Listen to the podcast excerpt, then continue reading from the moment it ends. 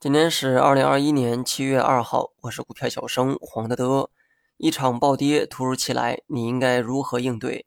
提前预判风险啊是不可能的，这就跟提前猜那个走势一样哈，不靠谱。你唯一能做的就是提前防范，提前配置好合理的仓位，不要心存任何侥幸。这个呢是最科学的一个做法。还是那句话，市场回调呢并不意外，人们只是惊讶于跌幅太大，但是这跟你有关系吗？你只要不去相信前两天的反弹，坚守调整的这样的一个预期，你的损失呢都是可控的。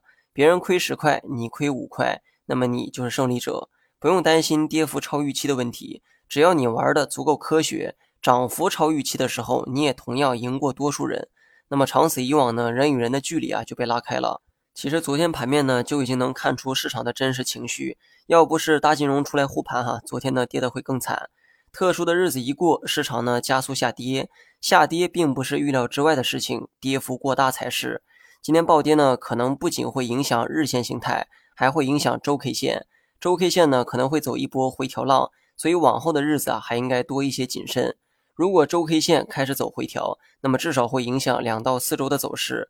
取一个平均值就是三周，未来三周的时间你都要以防守为主。日线波动呢会比较敏感。这期间难免会有涨涨跌跌出现，但是在大周期受压制的情况下，你要学会区分主次关系。周一的走势呢就不做预判了。还记得我经常说的那个规律吗？也就是暴涨暴跌后的这个规律。通常这种走势过后呢，都会收一个小 K 线。那么今天呢正好符合暴跌的条件，所以啊你懂得。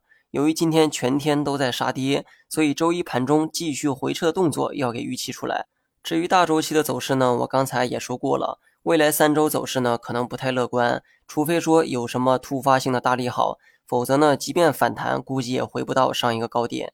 好了，以上全部内容，下期同一时间再见。